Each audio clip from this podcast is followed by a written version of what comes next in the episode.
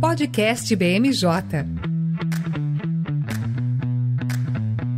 Pessoal. Eu sou Fernanda César. Estamos começando mais um BMJ Podcast. Como sempre, trouxemos um time de especialistas para comentar os temas mais relevantes das últimas semanas. E a gente parou aí, tem algumas, tem duas semanas que a gente não vem conversar com vocês e pouca coisa aconteceu, né? Algumas pessoas diriam que o Brasil simplesmente virou de cabeça para baixo, mas eu prefiro dizer que é duas semanas normais nesse país. Bom, mas para conversar comigo hoje, estou aqui a nossa consultora de análise política, Raquel Alves. Tudo bem, Raquel? Tudo bem, Fernanda? Tudo bem, pessoal? Um prazer estar de volta. A nossa consultora de legislativo, Letícia Mendes. Tudo certo, Letícia? Olá, Fernanda. Olá, pessoal. Tudo certo? Muito bom estar de volta. E falando em estar de volta, a gente tem uma pessoa estreando aqui no nosso podcast. A gente estava com saudade de ter novas pessoas aqui, novas vozes. E a gente está hoje com o nosso consultor de tecnologia e financeiro, Hércules Nunes. Tudo bem, Hércules? Oi, Fernanda, tudo bem? É um prazer estar aqui hoje. Muito obrigado pelo convite. Ah, espero que você volte mais vezes. Bom, e o que, que aconteceram nessas últimas duas semanas? Nós tivemos uma movimentação muito relevante para o governo federal com o vazamento de algumas imagens de segurança da, do dia 8 de janeiro, quando aconteceram aquelas invasões dentro dos prédios dos poderes públicos, e também tivemos movimentações importantes na tramitação do projeto de lei de fake news. Dois temas aí muito caros para esse governo, duas pautas muito quentes dentro do Congresso Nacional Que a gente vai precisar entender um pouquinho do histórico deles e entender o que, que isso significa para o governo e para as outras pautas dentro do Congresso. Então, queria chamar a Raquel para iniciar dando um panorama para a gente de tudo que aconteceu, porque não foi pouca coisa, hein, Raquel? É verdade, Fernanda. Brasil, né? O Brasil não é para amadores. Então, assim, a gente veio, né, nesses últimos dias, a gente estava no auge da celebração, discussão a respeito dos 100 dias, se fez o que tinha que fazer nos 100 dias, se deixou de fazer, e ninguém mais falava em CPI. Né? Porque quando a gente estava lá atrás, logo depois do, do 8 de janeiro, os governistas vieram, né? Tem que ter uma CPI. O Lula veio e falou: não tem, não não queremos CPI. CPI início de governo é uma, é uma investigação política, a investigação está sendo feita pelos órgãos competentes, não quero CPI. E aí, prontamente, os governistas falaram: então a gente não quer mais CPI. Só que, né, fomos todos surpreendidos com a exibição de vídeos do agora ex-ministro, né, que era o comandante do GSI, Gonçalves Dias, no dia dos atos do 8 de janeiro, circulando lá em, no, no, Palácio do Planalto, é, numa atividade que por alguns é considerada uma atividade, uma, uma conduta meio suspeita, né? Porque ele argumenta que ele estava só conduzindo as pessoas para ser presa, mas as pessoas olham as imagens e falam: ah, ele estava muito bonzinho com os caras que estavam quebrando tudo. Então, a divulgação desses vídeos não apenas derrubou o ministro, como acabou tornando a CPI inevitável. Então, assim, é, para quem acha que o Brasil é fácil, é isso, num piscar de olhos, o presidente nem estava aqui, tu, né, tudo acontecendo e temos aí, logo depois que né, tipo, caiu o presidente, o ministro, o ministro teve que pedir demissão, ele primeiro falou em afastamento, o afastamento não resolvia politicamente, teve que sair mesmo para eventualmente se defender. O presidente viajou para o exterior para tentar vender a agenda política internacional e dar uma controlada aí na narrativa, mas é inevitável. A CPI ela é uma realidade, ela foi lida, criada, e agora, nos próximos dias, a gente tem aí a articulação toda que a Alex vai detalhar bem para a gente de como é que vai ser essa correlação de forças aí. Mas é um caminho sem volta. Temos uma CPI explosiva pela frente. E Letícia, não é fácil, né? CPMI, logo no primeiro ano de governo, primeiro semestre, a gente ainda nem começou direito, nem esquentou, a gente já tem aí um prato cheio para trabalhar dentro do Congresso. Mas como é que a gente pode observar esse cálculo olhando para as forças que se formaram nesse primeiro semestre dentro é, da Câmara e do Senado, para como vai ser a composição desse colegiado? Bom, acho que impossível falar de CPMI e não dizer aquela frase que nós escutamos muito durante a CPMI da pandemia, né? De CPI começa, a gente não sabe como termina. Imagine só a CPMI no início de governo. Então, assim, é, o, foi um movimento que a gente observa que a arena política ainda não estava esperando. Então, devido às imagens, como a Raquel mencionou ali, do GSI, de tudo que aconteceu no dia 8 de janeiro, trouxeram novamente à tona discussões em torno né, de tudo que aconteceu naquele dia. E hoje a gente sabe que os maiores, o maior partido, né, de certa forma ali dentro do Congresso Nacional, estavam formados pelo PL, que é a oposição ao, atual governo. Só que de janeiro até o momento a gente observou mudanças também internas dentro do Congresso Nacional. A gente pode observar, a gente pode até mencionar como se fosse ali as placas tectônicas ali do parlamento é, se acomodando para poder compor de fato, né, uma base governista. A gente escutou também nas últimas semanas muito sobre isso. Será que o governo tem uma base? É agora que essa base vai ser testada em torno dessa CPMI. Acho que vai ser a grande prova se esses blocos formados que foram nas últimas semanas aí também muito, muito discutidos, se de fato o governo vai ter essa força para poder encarar esse campo minado que é uma CPMI. Não adianta, por mais que você tenha força, a CPMI é um campo minado que você não sabe qual vai ser a as discussões que vão ser colocadas à tona, quem serão os participantes, como, qual vai ser as discussões, porque a gente observou muito isso durante a pandemia. E, e naquele momento o governo era oposição. Hoje a chave está sendo trocada, então vamos ver como esse pessoal vai se comportar. Mas falando de proporcionalidade de números, é, a CPMI vai ser composta por 16 senadores, 16 deputados, com números também de suplentes iguais. Então a gente vai ter um total de 16 de 64 membros. E observando, pessoal, como ficou essa, essa movimentação dos grandes blocos, no Senado Federal existem dois grandes blocos que fomentaram a eleição do presidente Rodrigo Pacheco. E por mais que a gente observe que, apesar de grandes números, cada parlamentar importa. É, o senador Randolph Rodrigues ele fez uma movimentação importante que acabou que tirou uma cadeira da oposição. Então, o, a rede hoje só tem um membro que é o próprio líder do governo no Congresso Nacional, que é o, o senador Randolph Rodrigues. Ele se desfiliou do bloco que ele estava antes para ir para um outro bloco e acabou que na conta ele da proporcionalidade tirou uma cadeira da oposição. Então, querendo ou não, já é um movimento importante que o governo está observando que cada espaço ali tem que ser observado com cautela, porque as discussões ali vão ser de forma, vão acontecer de forma muito contundentes. Então, cada espaço ali ocupado por um parlamentar estratégico vai ser importante para suscitar discussões e mesmo para defender, porque a gente sabe, o presidente da, do colegiado, ele conduz a, as discussões, o relator faz o relatório, tem que ter quórum para iniciar as discussões, tem que ter quórum para aprovar requerimentos, então todo o movimento é muito importante ao longo dos trabalhos. Então, você tem uma composição ali robusta, é o que vai dar o direcionamento. Mas daqui em diante a gente tem que observar se essa base governista está sendo construída uma, sobre rochas ou vão ser sobre ele, né, placas tectônicas que às vezes pode estar mais pro lado de lá ou mais pro lado de cá. Então vai ser a grande prova aí, uma grande prova do governo para ver como é que vai ficar esse movimento nas próximas semanas de quando a, a CPMI foi instalada. E como as coisas, né, que já estão difíceis podem ficar mais difíceis ainda, né? A gente também tem que contextualizar no momento em que está acontecendo tudo isso. Não existe só essa, esse colegiado agora para investigar, né? Que o governo vai precisar se posicionar. A gente também tem uma outra CPI, e agora no âmbito da Câmara dos Deputados, para investigar o aumento aí do que eles estão falando de número de invasão do MST em terras ali que mexem bastante com o pessoal da bancada do agronegócio. Então o governo vai ter que se dividir, né? Vai ter que se posicionar e vai ter que negociar até nisso, até no início da, da desses dois colegiados, onde é que ele vai priorizar, quais temas e qual força ele vai ter para segurar os dois lugares. E aí eu fico me questionando, é, Raquel, como é que o governo vai fazer isso, né? Onde é que está a força dele para negociar de fato? Se a gente está aí a gente vinha observando dentro do Congresso um governo que estava bem devagar em pautar suas, suas propostas, em colocar para é, de fato para andar suas principais proposições. A gente tem alguma expectativa do que, que eles conseguem abrir mão para negociar agora? Olha, Fira, o governo não tem muito como abrir mão de nada, né? Agora que começaram as votações, agora que começou a agenda econômica realmente a ser apresentada e realmente ser votada. Assim, o fato é que a criação da CPI ela é uma derrota para o governo, né? Ela pode não ser uma derrota absoluta, porque a CPI ainda nem começou, então a gente quem vai ganhar no final dessa corrida, a gente ainda não pode sair dizendo quem é que é o, grande vencedor. Mas de início, ela é uma derrota do governo que o presidente falou com todas as letras. Eu não quero a CPI. A CPI vai me atrapalhar. A CPI vai atrapalhar a agenda econômica que eu tenho para botar em marcha.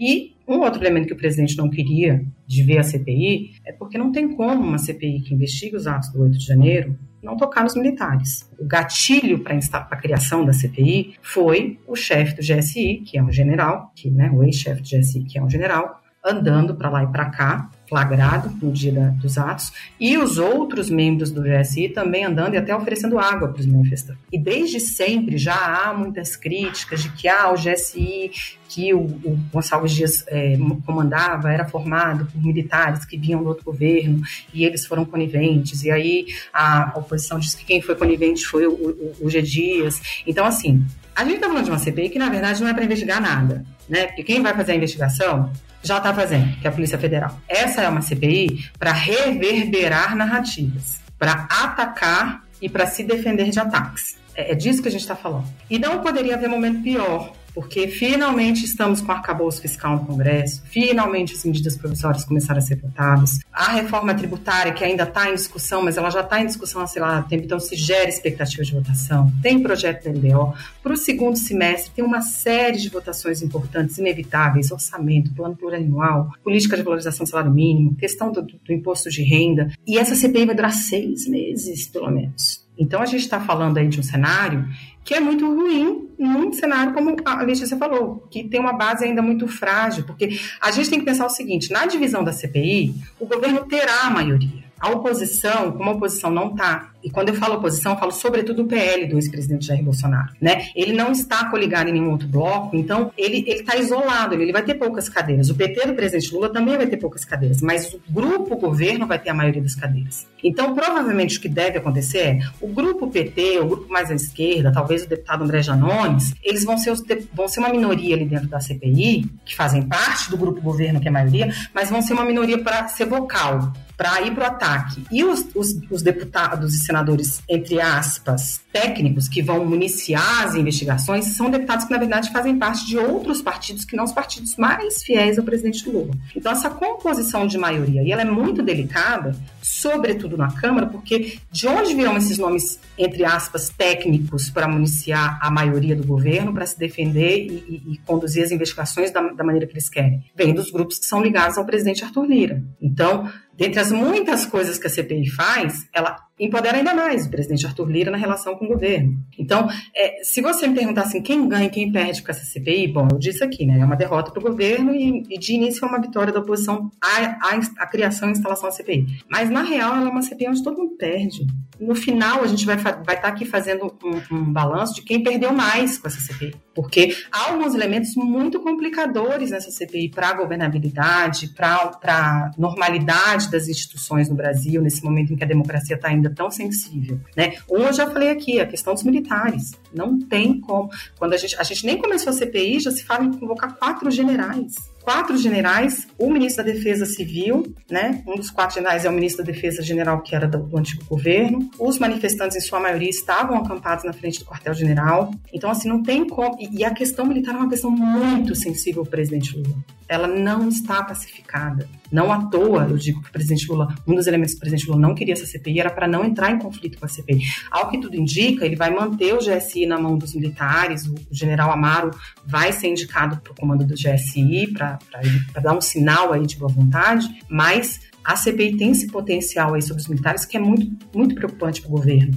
né? E um outro elemento que eu acho que é muito, muito explosivo, para mim é nitroglicerina pura dentro da CPI, é que a base do governo fala, ah, é, vocês vão investigar os atos para ver se a gente foi omisso, então a gente vai para cima dos financiadores. Por quê? Porque a investigação que a PF está fazendo até agora, já teve a operação da PF, que prendeu financiadores, mas tudo é feito com relativa discrição, assim, né? As operações da PF ocupam poucas páginas de jornais, mas depois segue vida. Só que se a CPI começar a convocar financiadores, investigados por serem financiadores, você vai colocar empresários sentados na, na, na mesa de uma CPI, sendo exibidos ao vivaço nas TVs e depois exploradas essas imagens nas redes sociais. Isso tem um potencial muito ruim para as relações entre governo e setor produtivo, entre governo e empresários. Então, assim, ela é uma CPI que eu volto a dizer, eu acho que quando chegar no final, a gente vai estar aqui fazendo balanço de entre mortos e feridos, salvaram-se todos, mas a gente vai estar catando as pedras, assim. É muito ruim. E todo esse caldo fervente no momento que o governo tem votações importantíssimas. Todo o trabalho que tem sido colocado em marcha, se a gente reparar, é ministro toda hora falando, toda hora tem algum ministro dando entrevista, toda hora tem alguém falando que a gente vai controlar a CPI, que a gente vai tomar conta, a gente vai desmontar essa narrativa e que a gente não vai deixar as votações pararem. Porque os calendários determinados de votação são muito ousados. E eu nem estou falando do projeto das fake news, porque o projeto das fake news é uma pauta do governo, mas é, virou, sobretudo, né, pelo menos essa é a minha avaliação, uma pauta do governo depois do 8 de, de, de janeiro, porque isso ganhou força e, e ainda mais com os ataques às escolas, aí ganhou mais força ainda. Mas a pauta raiz do governo era a pauta econômica. E aí, matérias importantíssimas vão estar sendo discutidas ao longo de uma CPI que, lembremos, é no mínimo seis meses. Podem vir a conseguir, né, se, se for de interesse, podem vir a conseguir é, assinaturas para prorrogar é muito tempo com um palco de explosão política numa base tão fragmentada, assim. Não tem vantagem, gente. Essa CPI foi um desastre. Politicamente falando, lá é um desastre. E a gente lembra, né, e a Letícia trouxe os números de parlamentares na, na CPI, a gente tem aí mais de 60 parlamentares, mas obviamente vão ter muito mais parlamentares envolvidos ali nos bastidores que vão querer participar, e isso puxa a atenção desses outros fóruns, né? Então, querendo ou não, mesmo que a gente pense, ah, mas a gente tem 513 deputados, 81 senadores, dá para fazer. Não dá, né? Logisticamente, os parlamentares vão, se, vão sugar a energia desse, desse colegiado, vão se entregar ali dentro, tanto para defender quanto para atacar, porque é assim que funciona, né? Esse ambiente. E as outras discussões vão ficar ali segundo plano. A gente vai ver o enfraquecimento aí da reforma tributária, né, do GT. É um GT que vamos combinar, já está um pouco exausto de tanta audiência pública que faz, mas que estava esperando uma janela de oportunidade para colocar em votação o projeto. E a gente vai ver um plenário também mais esvaziado, porque a atenção vai estar tá ali. E a gente tem pautas importantes, eu lembro aqui que a gente também tem um monte de medida provisória que ainda está parada, porque a gente vinha de um Congresso Nacional que também não estava muito bom de conseguir acordos. Então, eu concordo, Raquel, eu acho que a gente entrou aí num loop infinito dentro do Congresso de que não vai ser bom para ninguém, a não ser se você é Arthur Lira. E aí você ganha capital político novamente numa situação bem complexa, mas você ganha capital político, né? Isso a gente não pode negar. Verdade, você tem razão. É, e eu acho que o que a gente tem que pensar é que nesse looping, né, como você está falando, o governo não só vai ter que se articular para fazer todo esse controle de danos, de potenciais danos ao longo de seis meses de uma CPI, mas o governo vai ter que travar uma verdadeira batalha da comunicação para garantir que temas como a reforma tributária, como você bem destacou, não acabem completamente sufocados. Porque, assim, formalmente dá para votar, né? Se, se Lira e o Pacheco vão lá e chamam votação, a CPI não pode votar nada. Aí, tá bom, não suspende o depoimento, os deputados vão lá e votam e voltam para a CPI. Ficaria meio esquisito. Na época da CPI da pandemia, a gente lembra como é que foi, né? Eles esperavam acabar o depoimento para abrir a ordem do dia, para não ter esse conflito. Mas, de qualquer forma, dá para ter votação, mas é que o ambiente político fica muito ruim e você convencer né, a opinião pública de que, na verdade, é mais importante a gente se concentrar nas votações do que na CPI, que é pop, né? Porque toda CPI ela explode, todo mundo quer ver depoimento, as pessoas passaram a gostar de ver depoimento de CPI, isso é muito doido. Mas, enfim, né? Você tem votações importantíssimas e você vai ter que travar uma batalha de comunicação que o governo já deu tanto, tantas mostras aí, demonstrações aí de que não tá 100% na comunicação, vai ter que aprender com o carro em altíssima velocidade, né? Nem com o carro andando, não. O carro carro vai estar 120 por hora e vai ter que desenvolver uma estratégia de comunicação real para poder garantir que não haja um colapso por causa da CPI. E, pessoal, é importante mencionar também que da distribuição de cargos dentro do colegiado. Então, que a presidência deve ficar com um deputado e a relatoria com um senador. O que também é quase que o freios e contrapesos também de como vai ser toda a articulação dentro do colegiado. Porque a gente pode observar que na última legislatura, a Câmara dos Deputados sempre teve o grande protagonismo e, querendo ou não, é uma característica do presidente Arthur Lira. Ele tem dominado a arena política, não só dentro do Congresso Nacional, mas a arena política como um todo. E tendo em vista agora, com, querendo ou não, o presidente também é muito importante e a possibilidade do presidente do colegiado ser do partido do presidente da Câmara dos Deputados pode aumentar ainda mais esse protagonismo dele. Contudo, o relatório também tem que ser colocado à tona nesse momento. Então, um senador que for elaborar esse parecer que vai ser votado lá na comissão também vai ter muito poder. Mas querendo ou não, a presidência, sendo do próprio partido do Arthur Lira, nesse momento ele ganha ainda mais volume na arena política. E o governo que vai ter que se alinhar e com isso a gente volta à discussão que a gente tinha colocado aqui, né? Como é que tá essa base governista? Será que o governo está conversando com as presidências? Porque, pelo que a gente observa desde o início, o Rodrigo Pacheco tem uma relação maior com a base governista do que o Arthur Lira tem hoje em dia, pelo que a gente observava de movimentação, mas o novo blocão já demonstrou que não é bem assim. Então acho que de agora em diante também a gente tem que observar como é que vai ser esse xadrez ali dentro, ver que como é que esses parlamentares vão se comportar. Se o Arthur Lira, a gente mencionou muito o nome dele, mas querendo ou não, o protagonismo dele atualmente na arena política no Congresso Nacional é muito grande e de que sim, ele vai ser um vetor ali de que vai direcionar os movimentos, porque querendo ou não, o que o, o, xadrez que ele move ali contorna todas as águas possíveis e pode direcionar os ventos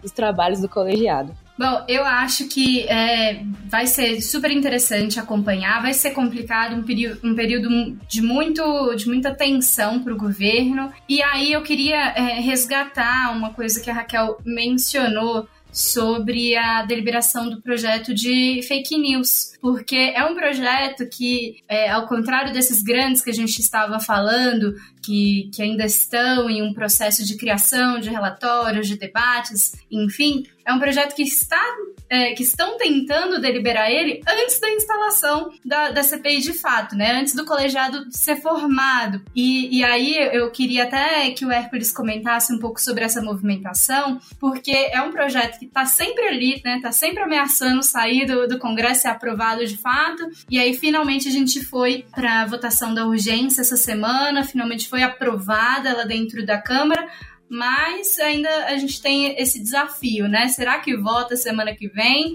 Ou a gente tem ali o fechamento da janela de oportunidade? Olha, Fernanda, essa resposta quem tem é o Arthur Lira. A Raquel tocou num ponto muito importante em relação ao PL das fake news, que foi que foram os atentados de 8 de janeiro, a invasão dos prédios do poder público, e também os ataques às escolas, né, que foram dois casos de violência que estão intrinsecamente relacionados às redes e que deram essa força para que esse projeto seja votado agora. O Arthur Lira tentou votar esse projeto ano passado, em abril do ano passado ele levou a urgência à votação no plenário, perdeu por oito votos, e a gente sabe que, que não é comum ele perder esse tipo de votação, então a gente ficou demonstrado que foi é, uma tentativa própria dele de empurrar esse tema ainda no ano passado. E agora, com esses movimentos que aconteceram nas redes, o PL voltou ao centro do debate e conseguiu ser aprovada a urgência. Havia uma discussão ainda em torno da urgência que esperava-se que a aprovação fosse ocorrer de maneira simbólica, por acordo com todos os líderes. Mas é um projeto que tá, assim, tem uma grande oposição das plataformas digitais. Tem de um lado o governo querendo votar, tem uma Turia querendo votar de certa forma também. E a votação acabou ocorrendo ainda por votação nominal, né? Na hora caiu o acordo, votou nominal,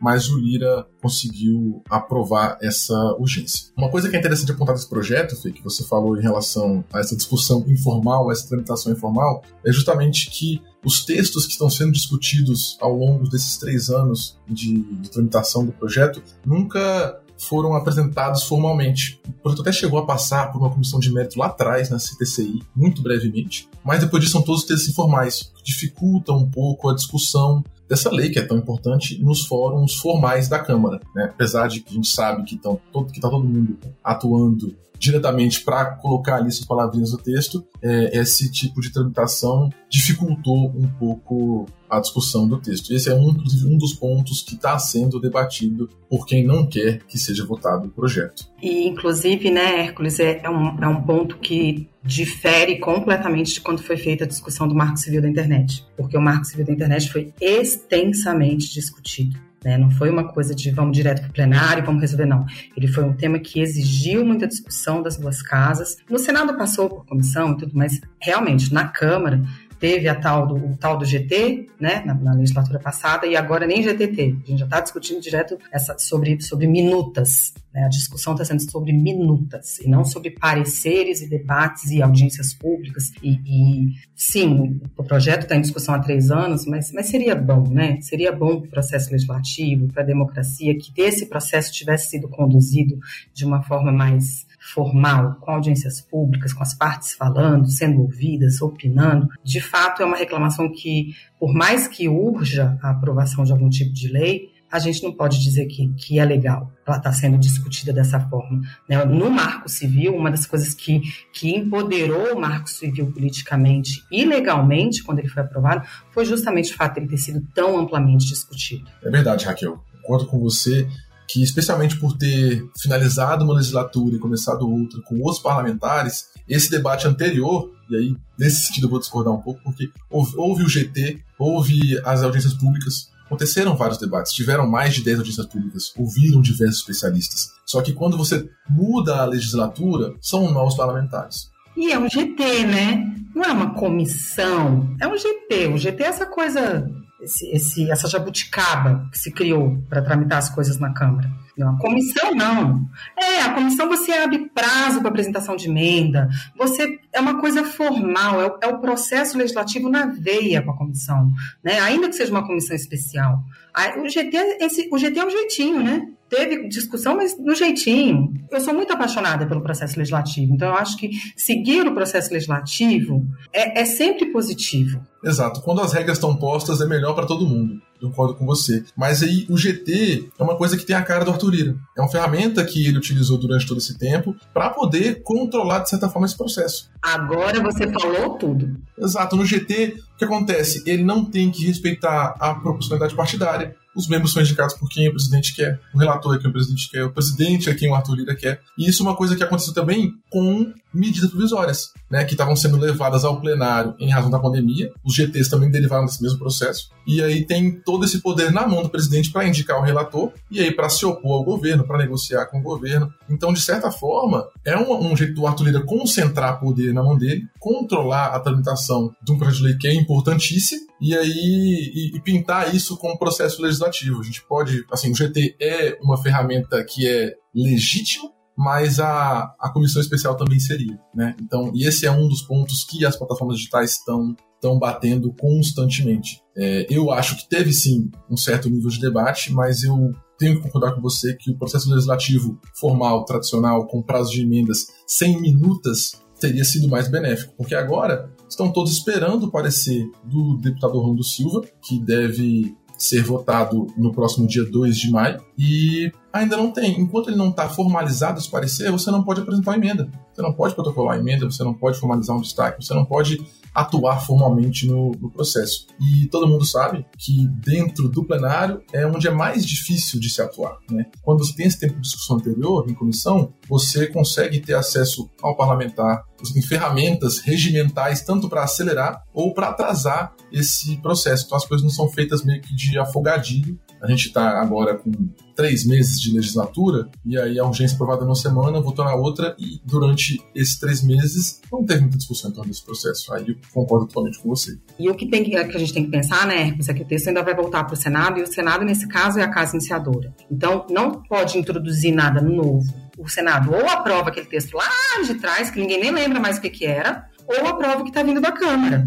Então, o processo legislativo decididamente ficou comprometido aí nesse, nesse caminho. Exatamente. Ainda mais porque o texto mudou muito de lá para cá. E aí, além dessa parte do processo legislativo, acho que outra coisa que contaminou um pouco essa discussão dessa legislação foi esse debate em torno de censura. Apelidou-se, os opositores apelidaram o projeto de PL da censura e puxaram essa discussão completamente para o lado da moderação de conteúdo, simplesmente. E aí eu já acho que isso é, deixou o debate um pouco mais raso em relação ao projeto de lei, porque é, discute somente que você pode ou não postar isso. Vai haver, o Facebook vai controlar o que eu posto ou não. E é uma discussão muito sensível. É um, um, um equilíbrio muito complicado de se ter é, com, que, com liberdade de expressão. Que eu posso postar, onde que está o limite. Bom, onde que está o limite, mas esse, esse projeto de lei traz outras discussões muito importantes, que, assim, não ocuparam as redes sociais, que não ocuparam as mídias, até mesmo os parlamentares, a gente vê é, eles discutindo nesse sentido,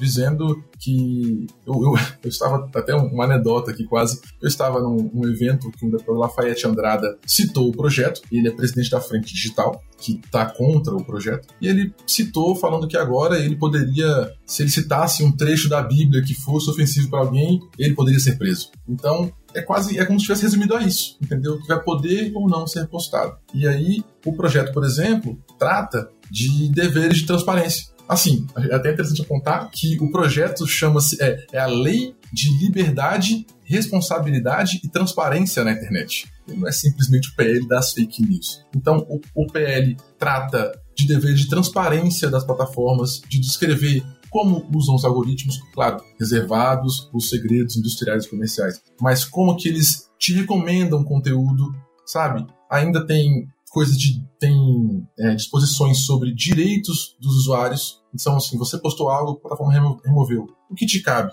E ainda tem disposições sobre os limites e a forma como que representantes do poder público vão poder utilizar essas plataformas, que também é um debate importantíssimo. Aqui também, como exemplo, eu cito que nos Estados Unidos, o ex-presidente Donald Trump costumava bloquear opositores e críticos na rede social, no Twitter, que ele usava quase como um, um canal oficial do mandato, assim como acontecia aqui no Brasil com o Jair Bolsonaro. E lá chegou até a Suprema Corte essa discussão de que o presidente pode ou não bloquear um cidadão de ter acesso às suas notícias. E a Suprema Corte decidiu que não que era inconstitucional esse bloqueio. Então até esse tipo de discussão está posto no, nas minutas que circulam hoje, mas que não se fala sobre. Hércules, sabe que a impressão que eu tenho é, a internet, por mais que hoje ela seja uma coisa que está presente na vida de todo mundo, né? Assim, a maioria das pessoas tem acesso em algum grau à internet ela é um, um, mundo desconhecido.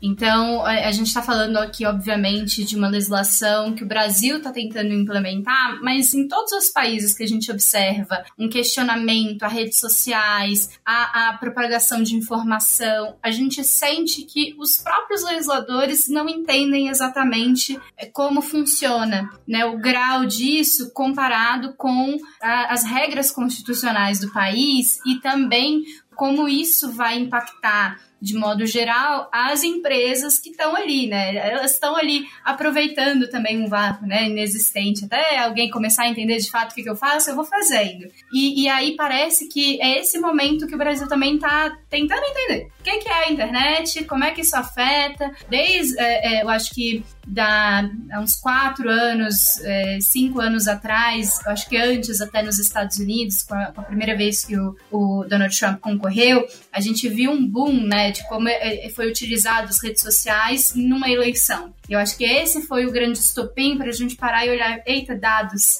eita, como é que a gente faz, como é que o algoritmo consegue conhecer as pessoas e mapear o que, que elas gostam, como é que a gente conversa com elas, o que, que elas vão é, é, clicar, o que, que vai convencer elas. E aí eu acho que a gente está nesse, nesse tentando entender, mas ao mesmo tempo quero fazer muito rápido, porque virou um debate ideológico. E aí tudo que cai no debate ideológico, a gente perde a, a, a, parte meritória, né? Porque a gente não debate se, se a gente está fazendo o certo, o correto, é, como a gente vai fazer, os meios, se é responsável, se é transparente. A gente está basicamente voltando para aquilo que a gente estava debatendo da, da CPMI. A gente está falando entre oposição e governo. O que, que é bom para cada um e cada um dos lados meio que se colocou em uma posição com relação a esse tema. Você mesmo falou, né? O governo chama de fake news, o, a oposição chama de censura. E, na verdade, né, a gente está falando de um problema ou de uma situação que é muito maior do que isso, né? A gente está falando, de fato, de como é que as redes sociais e como é que essas,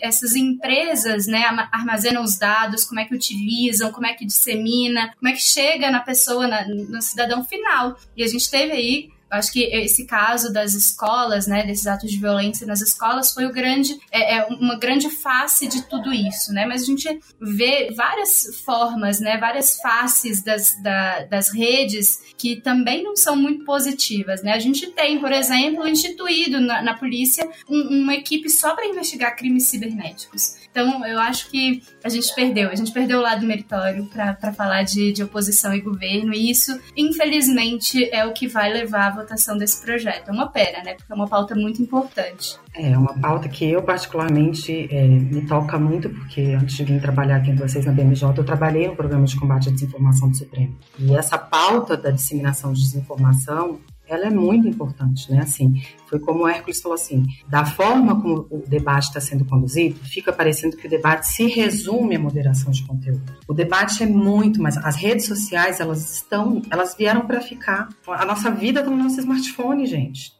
Tá tudo lá. E assim, e a quantidade de golpes, a quantidade de mentiras, a quantidade de disseminação de discursos de ódio. Mas daí tem vários outros debates como falou, o algoritmo descobre o que eu gosto e me apresenta propaganda daquilo que eu gosto. O Hércules estava conversando aqui comigo antes né, sobre a questão de, de, de, de pagamento por, por, por, produção jornalística nas, nas redes. São muitos os debates que tem nesse, nesse, nesse, nesse projeto. E, e aí eu volto à nossa discussão inicial do debate está sendo feito a toque de caixa, repique de sino, porque é um debate tão importante e a gente está fazendo ele, no, além de estar tá fazendo ele nesse momento de polarização extrema de oposição e governo, a gente está fazendo sob uma pressão muito séria, que é a, a segurança de crianças e adolescentes, né? Porque vieram aí ataques e mortes e, e toda essa tragédia e, e, infelizmente nós vamos ter que encontrar uma solução nesse momento onde os nervos estão aflorados. Não, não dá para esperar, não dá para virar e falar não, gente, vamos criar uma comissão especial agora e começar tudo de novo. Não dá entendeu? Foi preciso fazer uma grande articulação para evitar que agora no final de abril outros ataques em escola que estavam sendo articulados fossem realizados. A gente precisa fazer esse debate, precisa aprovar essa lei. Só que voltamos ao início do nosso podcast. Tudo isso está sendo discutido em meio a um, a um, governo que ainda não tem uma base consolidada, que ainda está muito frágil, que vai ter que lidar com uma CPI para investigar o 8 de janeiro, que vai ter que lidar com uma CPI para tratar de MST com votações econômicas importantes, é, é um suco de Brasil que é muito desafiador. É, é, disso que nós estamos falando, né? Assim, eu tenho certeza que vamos voltar a outras edições do podcast para falar dos, de todos esses assuntos que a gente está falando aqui, não só nas próximas semanas, mas eu vejo como nos próximos meses nós vamos estar discutindo. Porque se engana quem acha que a aprovação do projeto da, da, das fake news no cenário de curtíssimo prazo pela Câmara e logo depois pelo Senado vai encerrar esse debate. Porque, como o Hércules me falou aqui, tem muitas coisas que ainda não estão claras na lei, que vão ter que ser regulamentadas depois. A regulamentação de tudo isso que não está regulamentado vai exigir discussão e a gente vai estar aqui discutindo. Eu só espero que a discussão da eventual regulamentação seja feita com mais clareza, com mais transparência dentro do processo legislativo né, tradicional que a gente tanto ama aqui. A Fernanda apontou muito bem, o debate maniqueísta é pobre. Né? Enquanto a gente está aqui é, tentando, enquanto tem gente tentando entender ainda como isso é feito, como as plataformas afetam o nosso dia a dia, tem gente usando isso de maneira profissional de maneira organizada e profissional. E a gente pode resgatar isso desde a eleição do, do Donald Trump, que foi o escândalo da Cambridge Analytica, que usou os dados de usuários do Facebook para direcionar publicidade para aqueles que seguiam um tipo de perfil que seriam mais sensíveis à radicalização. Da mesma forma, as invasões aqui do 8 de janeiro foram organizadas através de rede social de maneira profissional. Não são coisas que acontecem por acaso, né? Então a gente fica aqui ao sabor dos ventos refém até de, de, de entidades que usam isso e acaba sendo diretamente afetado, né? Bem recentemente, inclusive circulou, para você ver, circulou uma fake news para combater o PL de fake news. Circulou um documento que dizia que o PL ia censurar a Bíblia. Entendem? Como que a gente chegou nesse ponto? Posteriormente, teve um, um, uma entidade que assumiu a autoria desse documento e é uma entidade que está nos fóruns argumentando contra esse projeto. Eu acho que esse seu exemplo, Hércules, ele só deixa claro que aquele argumento de não vamos regulamentar e vamos deixar que as redes se autorregulamentem, não dá. O poder público vai ter que agir, vai ter que regulamentar, vai ter que aprovar uma lei, ainda que seja uma lei excessiva para depois ser feitos, serem feitos ajustes. Não dá. né? No, universo onde, como você falou, de repente aparece uma fake news para combater o projeto que tenta combater as fake news, é, a gente está num, num universo muito paralelo, num mundo muito, muito desconhecido. E aí eu volto a dizer, as redes vieram para ficar. Não adianta a gente enfiar a cabeça no chão que nem um avestruz e achar que as coisas vão se resolver. Não vão. É preciso sentar, conversar e tentar construir a melhor solução, a melhor lei possível. É verdade. Especialmente porque vieram para ficar e é, hoje tem pessoas que dependem das redes, dessas plataformas digitais para ganhar dinheiro, para trabalhar, sabe? Acho que o Sebrae informou que mais de 70% dos, dos MEIs não tem site eles usam o Facebook para vender, ou o Instagram, a lojinha é feita por lá. Então, como que você quer garantir, quer, quer, quer deixar que uma plataforma como essa, que é, sabe, essencial para tanta gente, possa ficar fora do ar sem nenhum tipo de respaldo? Possa prejudicar um usuário que só atua por ali. E aí, isso mostra que essa plataforma vai entrando em outros mercados. Não é mais só aspecto social, não é mais postar, curtir, comentar. Ele vai entrando nesses mercados adjacentes e são empresas gigantescas que têm PIB maior que, que tem receita maior do que o PIB de alguns países. Então elas entram no país, tomam conta de alguns mercados e querem atuar livremente sem nenhum tipo de regulamentação. E aí isso por si só é absurdo e isso por si só já justifica que seja regulamentado, que seja por GT, que seja no plenário, que seja por urgência. Mas o que a gente entende é que não teria como seguir da maneira que está. Tem pessoas que dependem disso para viver. Bom, é uma discussão que não vai acabar tão cedo, eu concordo com a Raquel. A gente vai ver muita coisa depois que o projeto for aprovado, a gente vai ter que passar por regulamentações. Eu acredito que em um ano a gente vai ver um novo projeto sendo apresentado sobre isso para é, remendar o que foi feito e, e é, corrigir coisas que não, não vão conseguir ser implementadas. Não é um debate fácil, justamente porque é quase você pensar em um outro mundo, né? Dentro da internet, então você tem que criar regras para quase tudo. Mas a gente não tem tempo para falar sobre todos esses aspectos, né? Se o Congresso não tem, imagina a gente aqui. Mas eu queria agradecer novamente os nossos convidados para essa semana. Muita coisa interessante, muita pauta. A Raquel pontuou bem. É suco de Brasil, mas é o que a gente gosta, né? Não teria graça nenhuma se a gente fosse analista político em outro país. A gente gosta é disso e aí o nosso ouvinte sabe. Para saber mais informações sobre o cenário brasileiro e internacional, é só seguir a BMJ nas redes sociais. A gente espera vocês na próxima. Até mais!